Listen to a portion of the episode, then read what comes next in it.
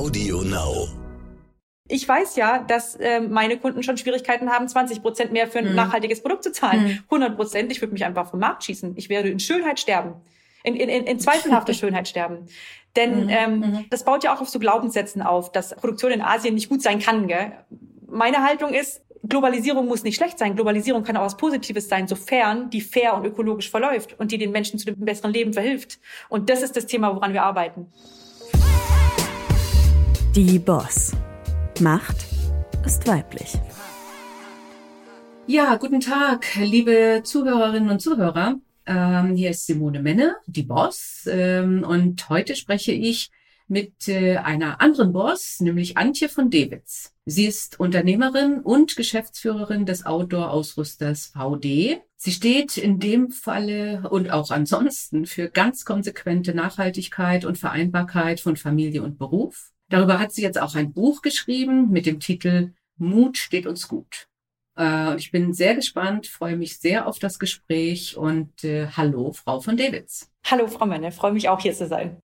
Heute sind wir nicht zusammen in einem Studio, sondern ähm, wir sind, glaube ich, ziemlich weit voneinander entfernt. Ich bin nämlich hier oben an der Ostsee und äh, Sie blicken vermutlich auf Berge, oder? Ja, also ich blicke auf meine Dorfkirche in Obereisenbach nahe okay. des Bodensees. Mhm. Okay. Aber wenn ich mich jetzt weiter nach links bewege, würde ich äh, in die Berge schauen können, mhm. genau. Gut. Wir sind also, also am, am südlichen Rand Deutschlands. Und ich am nördlichen. Wir überspannen die ganze Nation, das ist ja prima. Und können jetzt mal, mal feststellen, welche Gemeinsamkeiten äh, Kieler und äh, Bayern. Schwaben. Schwaben. Oh, Schwaben, da Oberschwaben. sehen Sie, schon der erste Fehler wahrscheinlich, genau. Sie sind ja äh, hervorragend transparent, auch mit Ihrer Webseite und äh, mit den Kennzahlen. Und ein Punkt, der mir aufgefallen ist, äh, den ich gerne ansprechen würde, ist Unternehmertum und Verantwortung für die Gesellschaft. Äh, Sie, Sie erwähnen auch äh, in einem Ihrer Berichte auf Ihrer Seite, dass der Quotient zwischen dem höchsten Gehalt und äh, ich glaube, dem Durchschnittsgehalt 8,51 ist. Und ich glaube, bei DAX-Konzernen liegt er manchmal bei 134 oder sowas. Nicht? Ist es unanständig, wenn, wenn ein Vorstand 10 Millionen verdient? Also ich empfinde es tatsächlich in meinem Wertegerüst als ähm, einfach als unrealistisch, weil ich müsste davon ausgehen, dass meine Arbeit so viel mehr mhm. wert ist als die des, des, des geringstverdiensten Mitarbeiters. Und das finde ich einfach total abwegig. Mhm. Ich, ich mache mir da oft Gedanken drüber, weil ähm, wir einfach immer, dadurch, dass wir sehr nachhaltig ausgerichtet sind, haben wir, verursachen wir uns mehr Kosten, mehr Aufwand. Wir ja. müssen ständig gucken, wo, wo können wir, wie können wir uns eigentlich Nachhaltigkeit leisten, mhm. was ja eigentlich schon sehr schräg ist, wenn man sich diese Frage stellt, weil Nachhaltigkeit ja nichts anderes als, ist als unternehmerische Verantwortung. Und wenn man sich die leisten muss, das ist ja schon ein schräges System, in dem wir sind. Aber da ist natürlich bei uns auch immer so die Frage, okay, wie, wie schaffen wir das eben auch und welche Gehälter dürfen wir uns dann auch leisten, auch als Führungskräfte, auch als, als Geschäftsführerin. Und äh, ich würde das als extremst unanständig empfinden, wenn ich dann ähm, da oben rausschlagen würde, weil also dann könnten wir uns ja mehr leisten, wenn ich weniger verdienen würde. Und so einfach ist die Rechnung bei uns. Ja. Und deshalb äh, passt es in unser System gar nicht, äh, sich so eben auch in den Gehältern zu mhm, entkoppeln. Mhm. Ich, ich finde es ich find's super, wobei ich natürlich Teil des anderen Systems teilweise bin, nicht? Als Aufsichtsrätin manchmal so eine Gehälter auch abnicke, äh, wo dann immer kommt, ja, aber sonst finden wir nicht die richtigen Leute und die Konkurrenz. Aber äh, ich finde Ihren Punkt sehr wichtig, den Sie eben gemacht haben. Kann man sich Nachhaltigkeit leisten? Und wie bleibt man wirtschaftlich? Sie müssen ja wirtschaftlich Erfolg haben. Sie haben auch ein Wachstumsziel. Wenn man gleichzeitig höhere Kosten hat, weil man andere Rohstoffe verwendet oder äh, sie committen sich ja auch stark äh, zum Thema äh, soziales Engagement, gute Arbeitsbedingungen. Wie machen Sie das? Jetzt auch mal die bisschen dumme Frage, aber Sie haben es ja eben gesagt. Also wir haben mehr Kosten. Wir müssen wettbewerbsfähig sein. Andere tun das vielleicht nicht. Andere äh, produzieren mit äh, billigen Stoffen, äh, mit, mit äh, geringeren Löhnen. Ähm, sind Sie mit einer, mit einer geringeren Marge zufrieden als andere oder äh, machen Sie es, indem Sie tatsächlich kreativ, Sie schreiben auch auf, auf ihrem, in Ihrem Buch, dass Sie agil sind, dass Sie kreativ sind, machen Sie es mit anderen Methoden? Also so eine Mischung aus allem ist, glaube ich, die Antwort. Also einerseits ähm, ist es tatsächlich so ein Denken, wo können wir einsparen? Also unser Marketingbudget beispielsweise, was ja bei Brands, bei Marken, äh, ich glaube, was ist da der Durchschnitt? 10, 14 Prozent hm. oder sowas? Was ne? Genau, bei uns ist es fünf. Ah ja. Also da geht schon mal ganz, da wird immer radikal eingespart. Wir können uns als Marke nicht leisten, irgendwelche großen Fernsehkampagnen oder was auch immer zu machen. Ähm, ich werde ganz oft gefragt, äh, ihr macht so tolle Sachen, so warum, warum pustet ihr das nicht lauter in die Welt raus? Mhm. Hier ist die Antwort, wir können es uns nicht leisten. Also da sparen wir ein. Und dann schon auch das Thema, wir sind eben nicht Shareholder getrieben. Wir müssen nicht äh, ständig Ausschüttungen vornehmen. Ähm, wir sind ein Familienunternehmen und das Geld bleibt im Unternehmen. Ähm, das ist auch so ein Punkt. Aber das würde allein auch gar nicht reichen. Also wir müssen schon als Pionier immer wieder äh, neue Wege finden, wie wir uns das leisten können. Also wie wir mit geringeren Margen und oftmals geht's nur auf, auf Kosten der Marge, weil wir ähm, diese Kosten gar nicht weitergeben können. Also es ist ja anders ähm, in unserem Markt als beispielsweise im Lebensmittelmarkt, wo ich in Öko oder im Öko-Supermarkt, Ökomarkt habe, wo der Kunde gewohnt ist, dass es dann 20 Prozent oder was auch immer mehr kostet. Mhm. Sondern ich hänge ja eins zu eins neben Wettbewerbern, die weniger engagiert sind oder gar nicht engagiert sind. Und da, dadurch habe ich mehr Kosten, aber bin in einem Preisgefüge, das nun mal ungefähr feststeht da heißt es für uns schon, pionierhaft neue Wege zu finden. Wie können wir auf andere Art und Weise effizienter sein? Wie können wir wie können wir aber auch durch diesen Weg, und da spielt die Zeit für uns mit, ähm, mehr Kunden gewinnen? Und das ist, wir begleichen auch viel dadurch aus, dass, dass wir in einer Zeit leben, wo Menschen gerne mit gutem Gewissen auch einkaufen mhm. möchten und sich auch umschauen nach Marken, denen sie vertrauen können. Das heißt also, wir, wir gewinnen auf diesem Weg auch mehr Kunden. Wir verlieren zwar an Marge, aber wir gewinnen mehr Kunden. Das gleicht auch schon wieder was okay, aus. Das ist von der Rechnung her auch ein guter Weg, ja. Und, und Ihre Aufgabe dann als Geschäftsführerin, ist das also äh, geht das jeder mit oder sagen dann auch mal Mitarbeiter, oh, muss das sein? Und äh, jetzt stell dich doch nicht so an, jetzt sei doch nicht päpstlicher als der Papst. Äh, äh, lass uns doch lieber äh, ein bisschen Kompromisse machen. Also am Anfang war das extrem. Also äh, am Anfang, also 2008 im Hinblick auf die Übernahme der Geschäftsführung von meinem Vater auf 2009, da ähm, haben wir dieses Ziel rausgegeben. Also wenn ich wir sage, dann meine ich meine Kollegin in der Geschäftsleitung und mhm. ich. Wir haben gesagt, so wir möchten äh, Europas nachhaltigster Autoausrüster werden und wir machen jetzt also jeden Schritt, den wir machen, möchten wir äh, einfach verantwortungsvoll machen im Sinne von sozial-ökologisch. Wir möchten eine grüne Kollektion, alles transparent wie ein Glashaus also grundsätzlich war das schon so, dass alle gesagt haben, ja, ist ein guter Weg und so. Aber, aber wenn es dann in die Umsetzung geht, ist es immer mit Mehrkosten, immer mit Mehraufwand verbunden. Und dann, dann war schon ein riesen, riesen, riesen, riesen Widerstand zu überwinden, mhm. weil der Glaube hat gefehlt, dass es überhaupt funktionieren kann. Der Glaube hat auch an uns gefehlt, dass wir das ernst meinen und uns nächstes Jahr nicht vielleicht was ganz Neues, Tolles einfällt. Oder dass es vielleicht nur so eine Marketingflagge ist, die wir jetzt hochhalten und dann fällt uns was Neues ein. Also die Widerstände waren am Anfang enorm.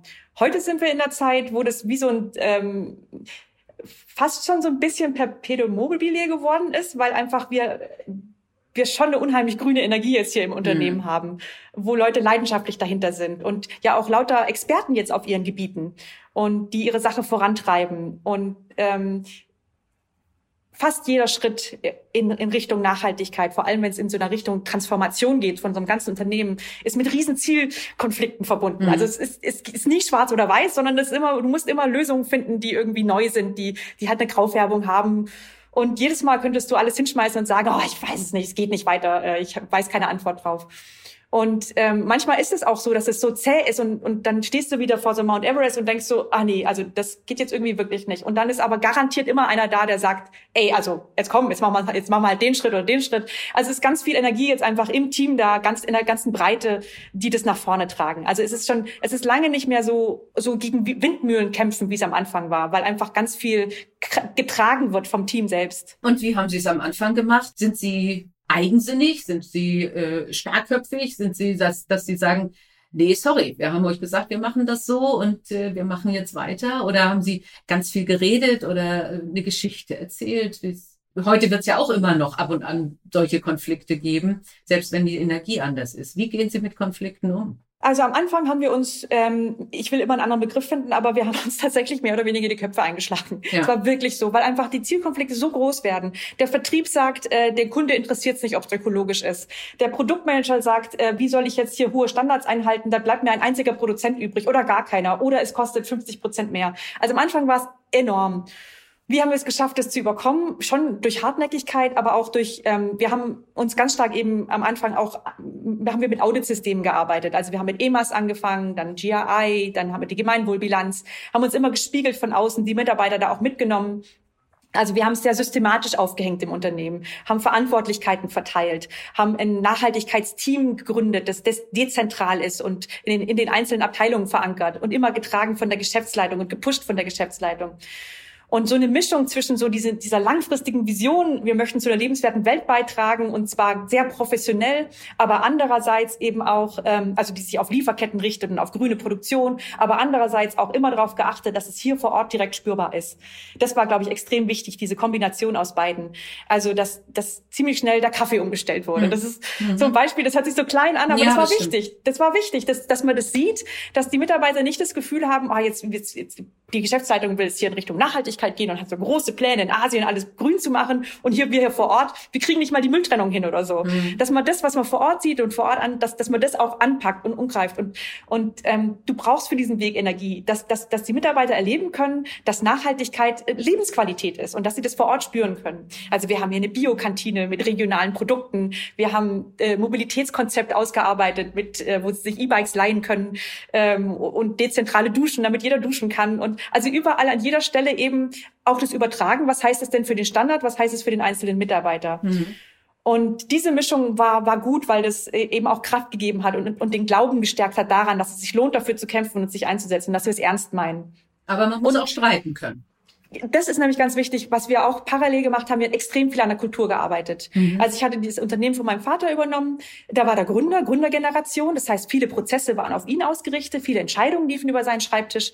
Und ähm, wir haben ganz stark daran gearbeitet, dass wir eine, eine teamorientierte, dezentrale Entscheidungsstruktur hinkriegen, dass wir äh, Verantwortung äh, in die Fläche kriegen, dass wir eine Vertrauenskultur haben, wo es möglich ist, dass nicht nur die, die dominant und, und, und eine Führungsposition haben, zur Entscheidung beitragen, sondern dass jeder Lust hat, sich zu motiv äh, motiviert ist, be beizutragen, weil mhm. so komplexe, ähm, so komplexe Zielkonflikte wie, äh, komplexe Zielkonflikte wie der Nachhaltigkeit, die kriegst du nur gebacken, wenn eben nicht nur einzelne Entscheidungsträger sich treffen, sondern wenn das, wenn das ähm, in der Komplexität abteilungsübergreifend, interdisziplinär beantwortet wird. Und da brauchst du aber Leute, die da auch gerne Verantwortung mit übernehmen und, ja. und die auch zu Wort kommen. Also wir haben extrem viel dann auch in Richtung Methodik gemacht, in, äh, in den Aufbau von Vertrauenskultur. Wie führe ich über Vertrauen? Was habe ich denn, was haben wir für ein Menschenbild? Äh, wie, wie schaffen wir, dass die, dass die Führungskräfte diesem positiven Menschenbild auch folgen und darauf vertrauen? Wie, wie lösen wir Zielkonflikte? Wie, wie machen wir Konfliktmanagement? Also wir haben da wir investieren seit über zehn Jahren extrem viel in uns selbst in dem guten Umgang miteinander. Ja. Also Sie haben ja auch äh, durch die Transparenz, das fördert ja sicher auch Vertrauen, nicht, dass jeder, also Kunden, aber natürlich auch Mitarbeiter sehen, was gerade getan wird. Ähm, und Sie machen ja auch sehr viel beim Thema Diversität. Äh, ja. Sie haben äh, hohe Frauenanteile auch in den Führungspositionen im Verhältnis zu anderen Unternehmen. Äh, ich habe aber mal geguckt, also von 2017 bis 2019, das sind ja die Zahlen, die veröffentlicht sind, haben sie auf der ersten und zweiten Ebene keine Verbesserung. Obwohl ihr Ziel höher ist. Ja, genau. Woran, woran, darum hadern wir ja alle, nicht? Wie, wie, warum schaffen wir es nicht? Manchmal von einem niedrigen Niveau, bei Ihnen bei einem hohen Niveau. Warum schaffen wir es nicht, Frauen äh, in, in Führungspositionen bekommen? Denn ich bringe mal ein Zitat von Ihnen. Wenn wir die Bedingungen ändern wollen, müssen wir Frauen noch mehr Verantwortung übernehmen. Ja, finde also bin ich total dabei. Also dabei muss ich jetzt noch gerade stellen, die erste Führungsebene bin ich und ich bin mhm. eine Frau. also von daher, die, okay, und deswegen die, die würde sich jetzt nicht verändern. Okay, deswegen bleibt es bei 33 Prozent, weil sie zu 43, 43 Prozent. Also äh, in, ähm, die, die zweite Führungsebene sind dann die Bereichsleiter oder beziehungsweise sind die, nee, nee, Sie haben recht. Die erste Führungsebene bin vielleicht ich, Geschäftsführung mit dem Kreis der Geschäftsleitung. Da mhm. bin ich eine Frau mit drei Geschäftsleitern. Mhm. Da haben wir, glaube ich, vor drei Jahren äh, jemanden gesucht im Produktbereich, also äh, und ähm, haben auch eine ausgewogene Anzahl Männer und Frauen gehabt, haben uns tatsächlich für den besten Kandidaten entschieden. Da mhm. war's, da war's, da war's einfach so. Ähm, die, dass wir überhaupt so eine hohe Frauenquote haben, darauf bin ich grundsätzlich sehr stolz, weil da haben wir wirklich ganz, ganz viel an Rahmenbedingungen verändert, dass wir eine Kultur hier schaffen, wo Frauen Lust haben und sich auch in der Lage fühlen, Verantwortung zu übernehmen. Aber selbst bei uns stelle ich fest, dass die Rollenmuster noch aktiv sind. Also wenn, mhm. wir haben auch viele VD-Pärchen, wenn da eine Frau, also beziehungsweise wenn da ein Kind äh, sich ankündigt, dann ist auch da noch überwiegend der Automatismus da, dann geht erstmal die Frau in Elternzeit. Und, und zwar kommt die bei uns dann relativ flott wieder, nach ein bis zwei Jahren, aber nichtsdestotrotz, die kommt dann meistens in Teilzeit wieder. Mhm. Geht bei uns auch, geht sogar mit Führungspositionen, aber ähm, da ist da ist immer noch viel zu früh der Schalter da. Ich bin diejenige, die sofort auch ähm, berufliche Verantwortung lieber an zweite Stelle stellt und erstmal die familiäre Verantwortung nimmt. Und wir sind ja ein Unternehmen, wo wir alles möglich machen. Also wo wir ähm, Kinderbetreuung vom Staat weg bieten, äh, theoretisch zumindest, wenn Platz frei ist, äh, wo wir äh, Frauen in, in Führungsposition oder beziehungsweise Führungsposition auch in Teilzeit anbieten und so. Und selbst bei uns stelle ich fest, dass da, ich glaube, starke Rollenmuster ähm, am Wirken sind, die, die auch wir nicht ganz knacken können. Wobei, wenn ich ihr Ihr Buch gelesen habe, habe ich festgestellt, Sie haben das ja teilweise auch, nicht? Also Sie schreiben, Sie schreiben zum Schreck, Schreckgespenst Rabenmutter oder auch ich wollte nicht, dass meine Familie unter meinem Ehrgeiz leidet. Das heißt, nicht? Also das, das heißt, Sie waren auch so sozialisiert oder sind immer noch so sozialisiert. Mich hat es selbst komplett überrascht, weil ich mich selbst immer verstanden habe als feministische Vorkämpferin. Ja. Und dann war ich schwanger und stelle fest, dieses Schreckgespenst der Rabenmutter schwebt über meinem Kopf. Und so will ich auf keinen Fall sein. Das hat mich total selber überrascht. Aber ich dachte, das ist 20 Jahre her und die Welt hat sich seither verändert. Mm. Es ist tatsächlich 20 Jahre, über 20 Jahre her. Und wir haben, was, was ich damals nicht hatte, ich hatte keinerlei Vorbilder. Also ich kannte niemanden, der mhm. Verantwortung im Beruf hatte und Kinder hatte. Also keine Frau. Keine Frau. Keine Frau. Ja. genau, mit Männern mhm. identifiziere ich mich ja schwer an dem Thema. und, ähm, und wenn ich jetzt auf VD blicke, da haben wir ja ganz, ganz viele unterschiedliche Rollenmuster. Männer wie Frauen, die beides vereinbaren. Oder die, die äh, in mir jetzt zum Beispiel auch eben mehr ich, ich mehr, mehr, das stimmt jetzt auch nicht, wenn ich sage, mehr Fokus auf den Beruf lege. Das tue ich tatsächlich auch nicht. Ich vereinbare es echt auch sehr gut. Äh, und deshalb bin ich schon so ein bisschen erstaunt. Was braucht's denn eigentlich noch, um, um hm. dass die Frauen mehr hier schreien? was ich, was ich fand, also das einfach nur als vielleicht Tipp, auf ihrer Homepage steht, wir erleichtern Frauen die Karriere, indem wir Homeoffice zulassen. Eigentlich müsste man sagen, unseren Mitarbeitern, nicht? Weil inzwischen gibt's ja auch so viele junge Männer, ne, die sagen, also das, äh, also wir müssen es ja auch schaffen, dass wir die Männer, die gerne zu Hause bleiben, auch ermutigen. Nicht? Also da gibt's ja auch mehr und mehr davon. Äh, aber da gilt dasselbe Rollenbild, glaube ich, dass dass die Männer Angst haben, als äh, Warmduscher äh, bezeichnet zu werden, wenn sie ein Jahr zu Hause bleiben. Nicht? Ja, wobei ich das, also stimme ich Ihnen total zu. Also hätte ich das gesehen, hätte ich es auch schon abgeändert. Aber ähm, äh, was ich ja auch spannend finde, ist, dass bei uns im Unternehmen die Männer die, die mutigeren sind, habe ich so das Gefühl. Ah, da wird okay. mehr ausprobiert. Da ist unser äh, Vertriebsleiter für den Bereich Bike, der jetzt äh, Elternzeit auf drei Jahre so gestaffelt genommen hat und mhm. äh, sich äh, Studenten angelernt, also einen fertigen Studenten angelernt hat, dass der ihn immer teilweise ersetzen kann. Und also es gibt ganz viele verschiedene Modelle, wo, wo die Männer eigentlich äh, ins Ausprobieren kommen, beide Rollen wahrzunehmen. Und bei den Frauen habe ich so das Gefühl, da ist noch, da könnte noch mehr gehen. Welchen Karrieretipp hätten Sie denn dann für, für junge Frauen, damit man es vereinbaren kann äh, und trotzdem Karriere macht? Ähm, sich das Unternehmen sorgfältig auszusuchen, da mhm. wirklich genau hinzugucken, wie, wie da die Wertigkeit ist von, von diesen Themen. Weil ich, das, das glaube ich, macht schon viel mit Menschen, wie, in welchem Umfeld du dich befindest und wie da sozusagen der Realitätsrahmen ist. Ich glaube, da passt, da, ob du willst oder nicht, das wird dann auch zu deiner Realität. Und deshalb finde ich es sehr, sehr wichtig, ähm, einerseits sich gute Vorbilder zu suchen, zu, zu mal äh, bewusst sich umzuschauen, wo sind denn Familien, die das so machen, wie ich es mir gut vorstellen könnte, Frauen oder Männer, die die die das irgendwie schaffen, was was was machen, was zeichnet die aus, aber andererseits eben auch darauf zu achten, in welches Umfeld begebe ich mich denn selbst? Ist mir bewusst, dass ich da Pionier sein muss und für meine Rechte kämpfen muss? Oder äh, und bin ich da bereit dazu? Oder ähm, ist da ist da schon eine große Offenheit da? Das ist prima. Das, da, da haben Sie völlig recht. Wenn man da sehr genau drauf achtet, ähm, dann äh, wird es auf jeden Fall leichter, ja. Ist ein guter Tipp, ist ein sehr guter Tipp. Und das, was Sie gesagt haben mit den Rollenmustern im Kopf, sich das bewusst zu machen. Also sich, ich, ich glaube, da kann sich keiner vor schützen, dass man die hat, aber sich zumindest bewusst zu machen, dass das Denkmuster sind, Rollenmuster, die, die, die da einfach entstanden sind. Dass das, das muss nicht die Realität sein. ja, ja. Glauben Sie, dass vieles oder einiges von dem, was Sie tun, äh, auch in Großkonzernen funktioniert? Ja, das darüber können wir uns jetzt trefflich austauschen. Gell? Das interessiert mich nämlich ja. auch, weil eigentlich hätte ich ja, äh, wäre ja meine These, warum denn nicht? Also es muss sich doch organisieren lassen.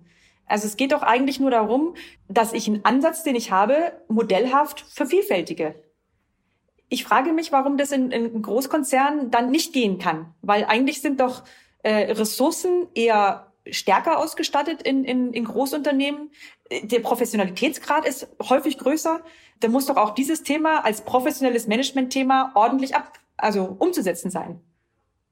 Also ähm, ich glaube, es funktioniert, wenn Sie eine, einen so engagierten Vorstand hätten, wie Sie offensichtlich ja eine äh, engagierte Unternehmensleitung sind. Das heißt, wenn, wenn die ganze Führung dieses Thema glaubt und lebt und vorlebt, dann funktioniert's.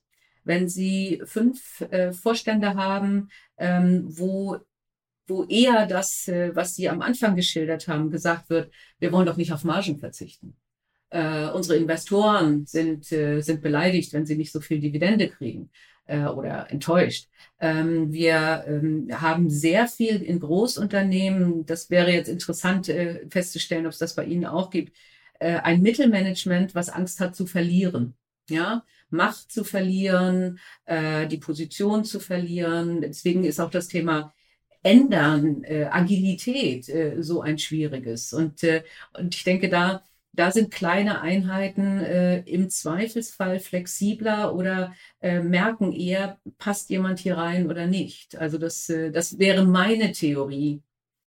Ja, also kann ich gut nachvollziehen, finde ich total interessant, weil die Frage kriege ich oft gestellt und eigentlich kann ich immer sagen, also ich, ich arbeite nicht im Großkonzern, ich kann mir nur vorstellen, müsste doch theoretisch gehen. Aber das, was Sie beschreiben, hatten wir im Kleinen ja auch zu überwinden. Also wir haben uns ja auch transformiert. Es war ja nicht so, dass alle gesagt haben, so, hey, super. Und also, weil wir leben hier eine echte Vertrauenskultur. Und ich finde, das ist auch Voraussetzung. Also um auch jetzt, wir haben vor Corona schon eben Homeoffice gehabt. Da haben schon 180 Leute immer wieder im Homeoffice gearbeitet. Ähm, wir haben Vertrauensarbeitszeit. Wir, wir, wir richten alles auf Vertrauen aus. Und ich glaube, das ist eine ganz, ganz wichtige Grundlage für so eine Vereinbarkeit von Beruf und Karriere auch. Und ähm, das fußt eben auf einem positiven Menschenbild. Aber das war ja nicht so, dass alle Führungskräfte geschrien haben, genau das ist mein Menschenbild, sondern viele von denen hatten eben auch genau das Thema, nee, Moment mal, also äh, wenn ich den jetzt aufhöre zu kontrollieren, dann tut er doch sonst was. Und äh, diese Veränderung dieser der Rolle der Führungskraft war bei uns eben genau das von dem Ansager hin zum Rahmengeber. Und der Rahmengeber steht in zweiter Reihe. Der hat nicht mehr den Status, der hat nicht mehr, äh, ähm, der, der sagt nicht mehr im Zweifelfall, wo es jetzt genau lang geht, sondern der vermittelt, der moderiert. Ähm, und also auch dieses Statusverlustthema hatten wir auch. Also das, das ja. ist, glaube ich, schon einfach ein großer Veränderungsprozess, durch, durch den man gehen kann, gehen muss. Und wie sind Sie mit diesen Menschen umgegangen? Also ist, war das Training oder haben einige dann auch, äh, haben Sie einigen gesagt, du passt hier nicht rein, ich kann nicht mit dir arbeiten? Also wir haben ähm, da ja wirklich einen ganz langen Veränderungsprozess, wo ich jetzt langsam das Gefühl habe, langsam sind wir da. Und das mhm. sind zwölf Jahre. Ja. ähm, haben vielleicht zwei Führungskräfte, wo ich im Nachhinein sage, die sind gegangen oder wir haben uns verabschiedet, weil das nicht so gepasst hat. Wir haben ungefähr zehn Führungskräfte, die von sich aus zurückgetreten sind. Entweder von der, von dem Bereich, also quasi von der Ebene eine Ebene tiefer oder aus der Führungskraftposition in, in Position des Mitarbeiters. Da bin ich total stolz drauf, dass wir so eine Kultur schaffen, wo das kein kompletter Gesichtsverlust ist, wenn mhm. du, wenn du dir eingestehst, passt nicht so gut, sondern wenn es möglich ist.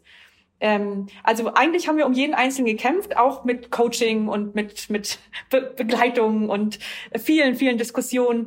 Aber wenn es nicht gepasst hat, dann, also wir sind ja nicht verharrt. Also entweder äh, ist dann, genau, hat, hat hat ein Erkenntnisprozess bei der Person stattgefunden oder bei uns, dass es tatsächlich nicht funktioniert, trotz, trotz jeglichen guten Willen. Aber es war schon mit Veränderungen, also auch in den mhm. Positionen verbunden. Ja. Ja, ich denke, also mir persönlich liegt das sehr. Äh, ich denke, das Thema Vertrauen ist wirklich ein, ein ganz wichtiges und auch in, im Sinne der neuen Arbeitswelt. Ähm, aber viele Menschen arbeiten eben tatsächlich noch mit dem Modell, was äh, was Sie beschrieben haben. Ich muss kontrollieren. Äh, wenn der Mitarbeiter Homeoffice macht, dann hängt er in der Hängematte oder, oder macht die Wäsche nebenher. Äh, und, äh, und dieses Thema Kontrolle und, und äh, genaue Beobachtung, das, äh, da, da hängen ganz viele drauf. Aber wenn ich jetzt über Kontrolle rede, stelle ich fest, Sie kontrollieren ja auch sehr viel und zwar ihre Lieferkette und ihre Produzenten. Bei denen sagen sie ja, es müssen bestimmte Sachen erfüllt werden. Ähm, und da mache ich nicht Vertrauen, sondern da musst du mir schon beweisen, dass du Mindestlöhne bezahlst. Da musst du schon ähm, beweisen, dass du keine Kinderarbeit hast und sowas. Nicht? Da fahren Sie da persönlich hin oder, oder schaffen Sie das auch mit Vertrauen? Also was die Lieferketten angeht, da arbeiten wir ganz stark mit, ähm, also die soziale Seite mit der Fairware Foundation, das wir sind Mitglied, das heißt, alle mhm. Produktionsstätten werden auditiert, also extern. Ähm, also wir haben einerseits eigene Mitarbeiter vor Ort, also wir haben äh, chinesische VD-Mitarbeiter, vietnamesische VD-Mitarbeiter, die äh, die Produktionsstätten begleiten, vor Ort sind äh, und die Sachen, die da bei den Findings rauskommen, auch mit umsetzen. Ähm, aber noch wichtiger oder mindestens ebenso wichtig ist eben die externen Audits auch durch die Fairware, weil die ja ganz anders als wir als Auftraggeber richtig tief reingehen können in die Bücher, in die äh, Sozialversicherungen, in die Sicherheitsmaßnahmen und so weiter und so weiter. Und wir stehen dann mit in der Pflicht mit den Produzenten, das, was rauskommt, also was auch immer da rauskommt, dass äh, die, die ähm, arbeitsschutzrechtlichen Regelungen nicht eingehalten sind oder dass da nicht ordentlich Überstunden abgezahlt werden oder so. Wir sind da mit in der Pflicht, dass das aufgehoben wird, dass das bearbeitet wird. Und wir werden auch mit geauditet. Jedes Jahr aufs Neue müssen wir beweisen, dass wir da engagiert sind. Ähm, das heißt also Vertrauen alleine nicht, aber ohne Vertrauen geht's auch nicht. Weil mhm. auch da ist es nicht eben so ein Schwarz-Weiß-Thema, so du bist böse und morgen musst du gut sein, sondern du hast hier Themen, und die müssen wir angehen. Und zwar Schritt für Schritt für Schritt. Und das ist ein langer Veränderungsprozess. Und das funktioniert auch da nur, wenn du eine gute, stabile Partnerschaft hast, wo du quasi im kontinuierlichen Veränderungsprozess miteinander die Themen ähm, angehst. Also da machen wir auch ganz viel mit Schulungen. Wir haben so Empowerment-Programme, auch bei unseren asiatischen Produzenten und Materiallieferanten, um die mitzunehmen auf die Reise. Um nicht einfach nur von oben zu sagen, du hast das und das jetzt, diese Audit zu erfüllen, sondern um, um das Verständnis zu wecken, um die Kompetenz zu vermitteln, um, um denen auf die Sprünge zu helfen. Wie schaffe ich denn das mit Verantwortlichkeiten und Prozessen und so Audit-Management, um da professionelles eben Nachhaltigkeitsmanagement eben auch da zu verankern. Und wir haben da ganz, ganz tolle Erfahrungen gemacht, dass, dass diese Mischung eben auch da aus diesem professionellen quasi Prozessmanagement einerseits und eben äh, dieser engen Begleitung durch uns und dieser Handreichung, äh, dieser Partnerschaft auf Augenhöhe, dass das äh, tolle Erfolge bringt und dass da auch so ein Funke überspringt. Ist das etwas, was Sie umtreibt? Gehen Sie zu Fridays for Future? Oder ihre ja, Kinder? Ja, okay. ja, ja. Also äh, es gibt diese globalen Fridays for Future. Ähm, da haben wir als VD bei zwei mitgemacht. Also okay. einmal in Ravensburg und einmal in Friedrichshafen, in den nächsten Standorten hier. Äh, und haben also als Unternehmen auch mit demonstriert. Weil, also mich berührt es sehr. Ähm, ein ganz tiefer Antrieb von mir ist, also ich habe vier Kinder und ganz tiefer Antrieb von mir ist, dass ich immer das, immer das Bild vor Augen hatte, dass meine Kinder mich eines Tages fragen werden, so was hast du eigentlich gemacht? Also mhm. ähm, ich habe zeitweise schon einfach ein schlechtes Gewissen, meine Kinder in eine Welt zu setzen, die so viele globale Herausforderungen hat. Die, die werden einfach mit mehr Themen noch zu kämpfen haben in der lebenswerten Welt, als ich das hatte. Ich will unbedingt dazu beitragen, gut meine Verantwortung zu übernehmen, dass ich meinen Beitrag leiste, dass die Welt lebenswert für die bleibt. Und ich hatte immer dieses Bild vor Augen. Eines Tages werden die mich fragen, was hast du gemacht? Und dann kommt so ein schwedisches Mädchen nachher und macht genau das. Und, und, und das ist ja wie, wie in diesem Märchen, ähm, das Kaisers Kleider oder wo der eigentlich ja. nackt da steht und du brauchst ein kleines Kind, um zu sagen, der ist ja nackt. Weil seither ist ja das Thema Klimakrise viel präsenter. Also die hat ja einen neuen Realitätsrahmen geschaffen, in dem, in dem wir und die Politik sich bewegen. Und da bin ich wirklich einfach dankbar dafür, dass, dass, äh, dass der Anstoß kam und dass der auch noch von Kindern kam, berührt mich sehr. Und äh, um unsere quasi Unterstützung zu zeigen und äh, unsere ja unsere Loyalität mit dem, mit, mit den Jugendlichen auf der Straße sind wir mit dabei. Okay. Ähm, also das heißt, äh, wenn Ihre Kinder sagen, ich gehe jetzt Freitag nicht zur Schule, weil äh, ich bin auf der Demo, dann ist das okay. Also das ist ja so, dass in Tettnang finden keine Demos statt. Die müssten also nach Ravensburg oder nach Friedrichshafen. Das ist eher so, Jungs, ich gehe auf die Demo, kommt ihr mit? okay. ähm, Aber die äh, sind dann auch mitgegangen, das war toll. Mhm. Mein, mein Sohn ist Veganer, der mhm. hat dann also sein Schild gehabt mit ähm, No Meat, Less Heat. ja, und mein anderer hat verdammt dünnes Eis gehabt als Schild. Ähm, das ist einfach so ein bisschen coole Socke. Okay, okay.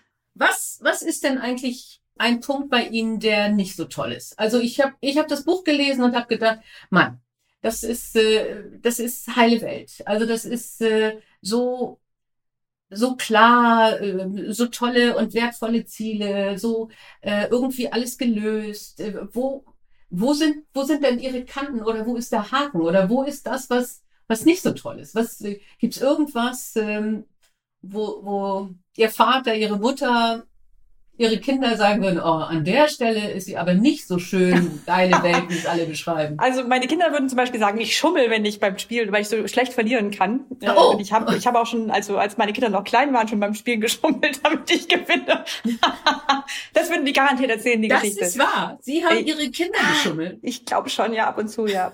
Bin schon, ich bin sehr ehrgeizig. Mhm. und das würden die garantiert sagen, meine Kinder. Und ähm, also wo ich echt stark an mir arbeite, ich bin schon sehr ungeduldig und habe auch so eine rote Energie, die dann einfach auch über jemanden hinweghuschen kann. So, mhm. das ist schon definitiv was.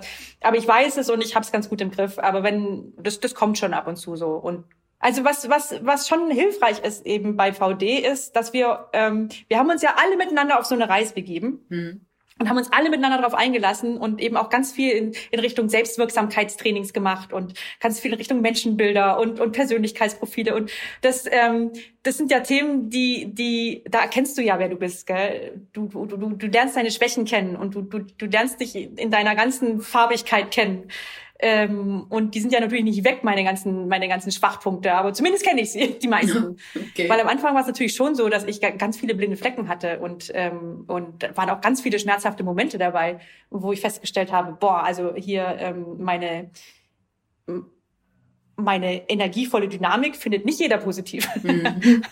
Viele fühlen sich davon überfordert und ich muss mal gucken, dass das ähm, und und damit sind die nicht einfach nur vielleicht ein bisschen ähm, sind die vielleicht nicht, kann ich die nicht einfach nur sehen als, okay, dann müssen die ein bisschen aufrüsten, sondern aha, da muss ich an mir arbeiten, dass, ähm, weil sonst höre ich deren Aspekte nicht, die sehr, sehr wertvoll sind, weil ich die sonst einfach überrenne. Also, also auf dem Weg dahin ähm, hat bei, hat bei mir schon ganz viel persönliche Veränderung auch mitbewirkt. Haben Sie Beispiele, wo Sie sagen, okay, das war so ein Moment, da hat's geknallt, aber da seitdem habe ich das so und so geändert? Gibt es da was? Ah, also das eines der schmerzvollsten Dinge war, als ähm, ich glaube, da hatten wir irgendwie externen Besuch oder so, oder war das das? Ja, hatten wir externen Besuch und ich, ja, da war, stand denen so ein bisschen, fand die ein bisschen komisch und habe dann auch ziemlich klar gesagt, ziemlich schnell auch beendet und so. Und das habe ich denen klar gesagt und war dann ganz stolz auf meine klare quasi Diskursführung, warum mhm. das jetzt keinen Sinn macht, dass die jetzt hier sind und war mit mir völlig im Reinen und habe dann hinterher, guckt mich mein Kollege an und sagt, was war das jetzt eigentlich? Also hast du hier Krieg geführt gegen die? Die haben uns hier besucht. Das war total nicht wertschätzend. Und ähm, also und solche Situationen Spiegelvorhaltens, was machst du mhm. da eigentlich? Hatte ich öfter mal, dass Kollegen mir ziemlich klar gespiegelt haben, was was läuft da eigentlich? Also wie wie wie wie also mir quasi ihre Realität gezeigt haben, äh, wo ich dann gemerkt habe, okay, das ist überhaupt nicht dieses wertschätzende Menschenbild, das ich, an das ich ja glaube und mhm. das ich ja gerne verkörper, also dass ich ja auch mit, mit jeder Phase meines Lebens leben möchte. Ähm, also solche Momente gab es öfter.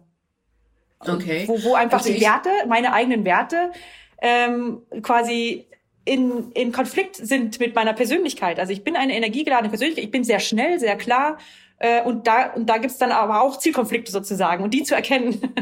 okay, ja. ja. Aber ich denke, dann ist es ja noch schwieriger.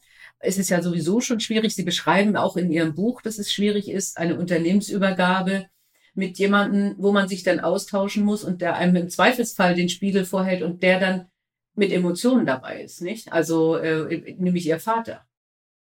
Ja klar, also eine Unternehmensübergabe im Familienkreis von der ersten Generation auf die zweite ist, glaube ich, wirklich, ähm, also nicht nur im Fall VD, ich glaube, wir haben das richtig gut gemeistert, aber ich, das sind so viele Emotionen drin, weil das ist ja ein, ist ja ein Herzstück, was man da übergibt von der einen in die andere Generation. Und ähm, da werden neue Rollen definiert, die vorher noch gar nicht so gelebt wurden. Es gibt keine Erfahrung in der Übergabe, es gibt keine Erfahrung mit diesem Prozess, in welche Rolle kommt mhm. man da. Und mhm. ähm, da habe ich ähm, einen heiden Respekt davor sozusagen, vor solchen Übergaben jetzt. da würde ich jedem raten, sich gut begleiten zu lassen. Ja, ja, ja. Hatten Sie eine Begleitung? Nee, hatten wir nicht. Nee, okay. Wir haben uns da selber durchgekämpft sozusagen. Also Aber ich erinnere mich an Diskussionen mit meinem Vater, äh, als ich so 19 war und äh, das hat auch dazu geführt, dass ich ausgezogen bin, weil er gesagt hat, so geht es nicht weiter. Äh, danach ging es wieder gut. Aber äh, wenn man so längere Zeit äh, zusammen Themen bearbeiten muss und, äh, und vielleicht andere Meinungen hat, ähm, sie, sie mussten sich ja Regeln geben dann, oder? Wer hat am Ende das Sagen? Also das war schon ziemlich klar geregelt und ich glaube, deshalb hat es auch dann geklappt. Ähm, mein Vater hatte vorher schon in Unternehmen begleitet als, als Aufsichtsrat und hat da festgestellt, was alles schiefgehen kann. Ähm, vor allem, wenn der nach, also wenn der Übergeber ähm, sich nicht zurückhält, aber auch wenn der Nachfolger nicht die Fußstapfen ausfüllt.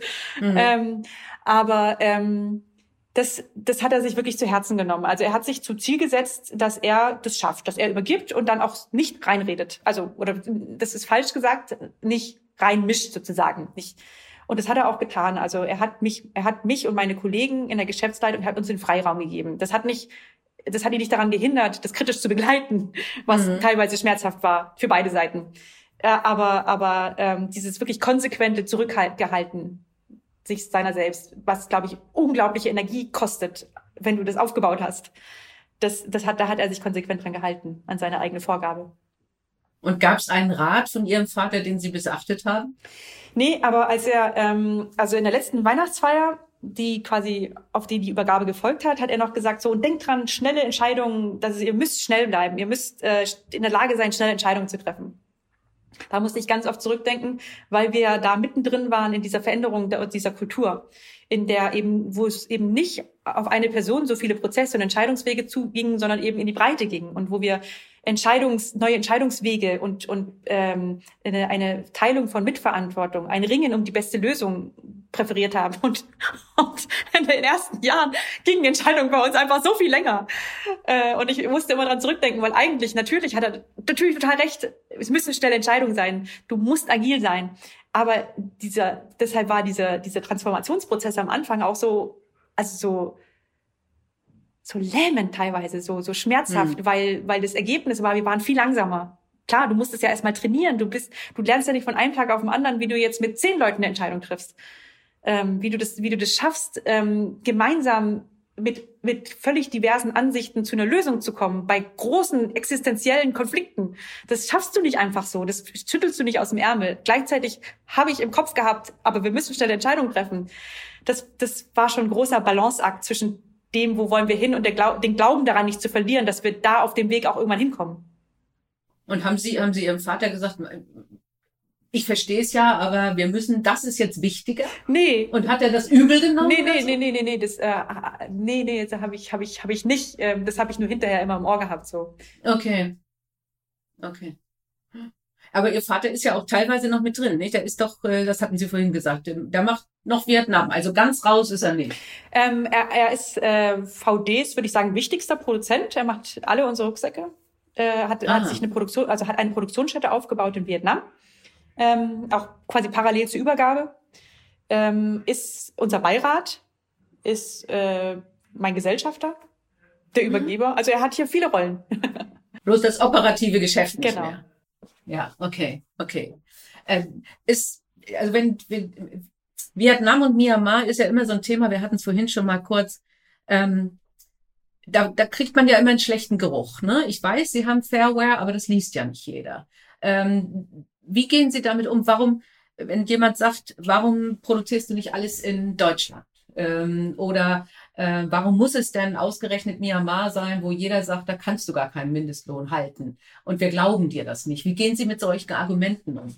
Ja, das Argument ist ja kein Argument, weil wir haben ja ganz transparent die, die Lohntabellen mhm. im, im Das heißt, sie zeigen den, also, sie zeigen denen die Fakten. Wenn, genau, also die Fakten sind ja wirklich, die sind ja unbestechlich, das ist ja auditiert und, und das ist ja auch drin und ähm, äh, wir haben nicht nur den Vergleich zum Existenzminimum, also zum Minimumlohn, sondern äh, ab diesem Jahr auch zum, das ist ja nicht leicht, wir, wir, wir äh, mit Fairware verpflichten wir uns darauf, nicht nur Minimumlöhne zu zahlen, sondern existenzsichernde Löhne. Das ist ja mhm. viel, viel mehr als der, als der Minimumlohn, der reicht ja nicht zum Leben. Ähm, das, das Schwierige ist dann aber zu sagen, was ist denn der existenzsichernde Lohn? Ja. Aber haben wir jetzt Methoden entwickelt eben und äh, spiegeln das auch und, und das, das, da, da brauchen wir uns nicht zu verstecken. Das ist gut. Also das, ähm, das sind positive Werte da. Ähm, ganz generell ist aber, äh, also ich halte viele Vorträge und Podiumsdiskussionen, Kollegen auch. Und eine Frage, die jedes Mal wiederkommt, ist genau die Frage, warum produziert ihr denn nicht alles in Deutschland, wenn ihr doch mhm. so nachhaltig seid?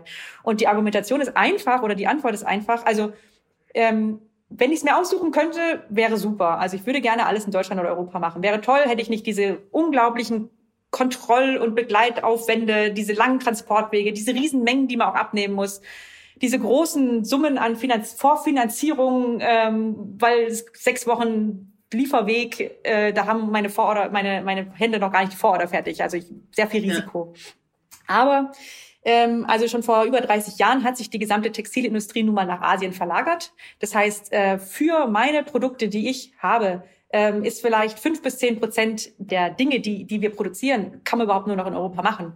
Also da gibt's nun mal keine Produktionsstätten so. für Zelte, für Rucksäcke, für äh, drei Lagen Jacken, für ähm, drei Lagen Hosen oder also diese funktionellen Artikel, die wir machen, die gibt's im Großteil sind die gar nicht hier.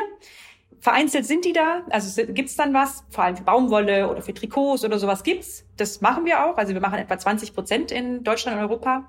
Ähm, aber oftmals ist es dann so, dass die Materialien dennoch aus Asien kommen. Also das heißt, das ganze Material mhm. wird dann trotzdem angeliefert aus Asien. Und äh, wenn jetzt uns äh, das Gedankenspiel einlassen, okay, ähm, dann baut doch so eine Produktionsstätte auf.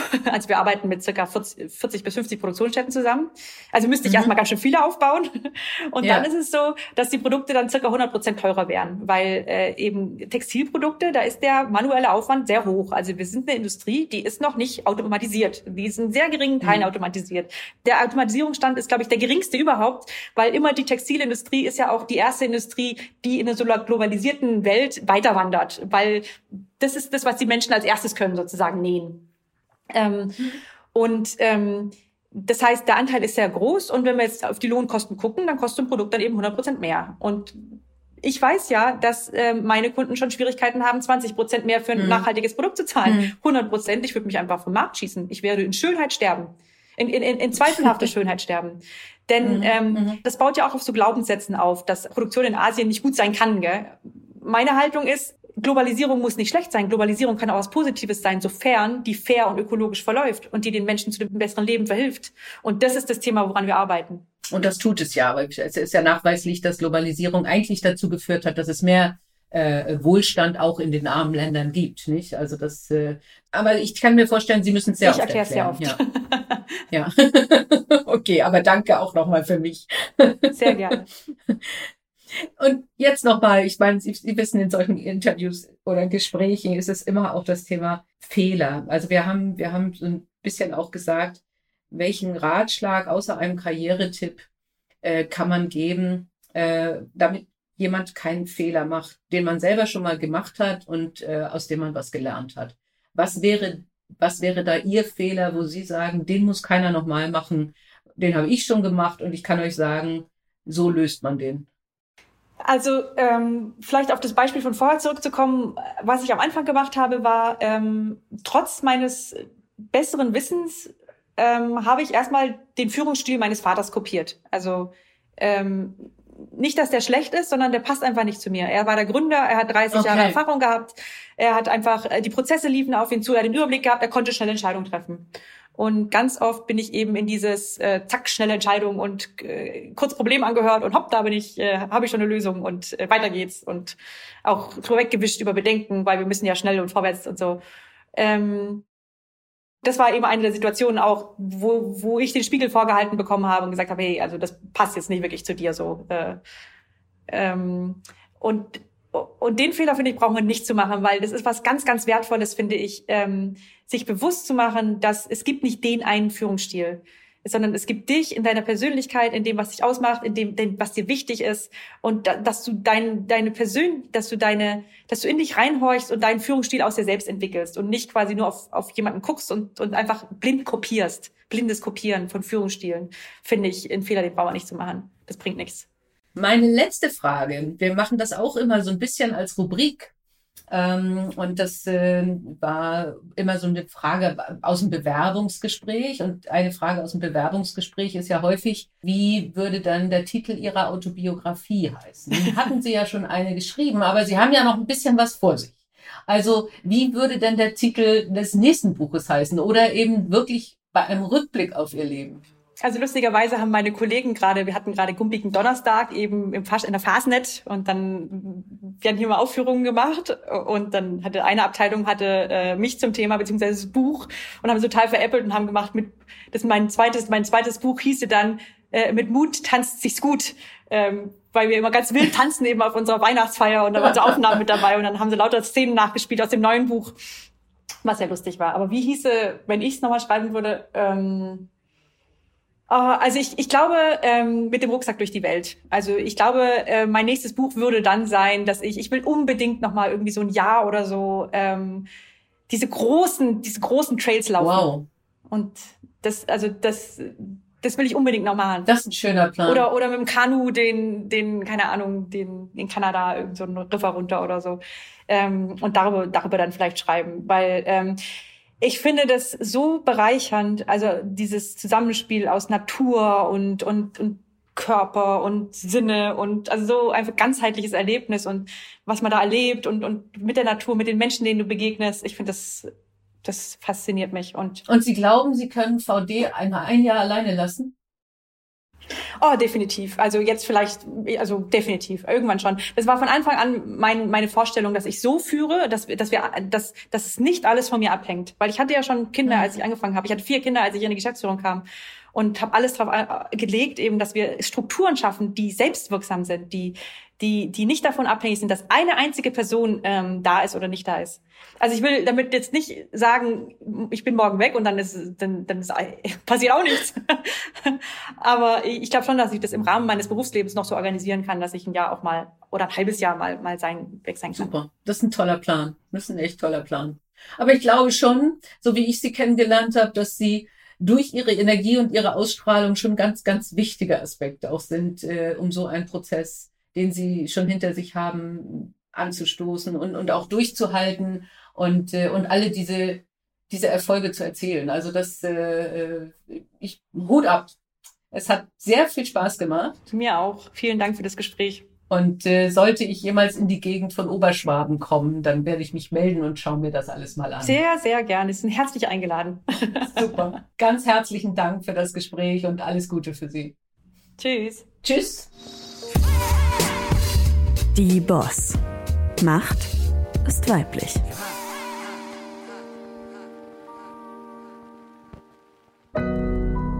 Audio Now.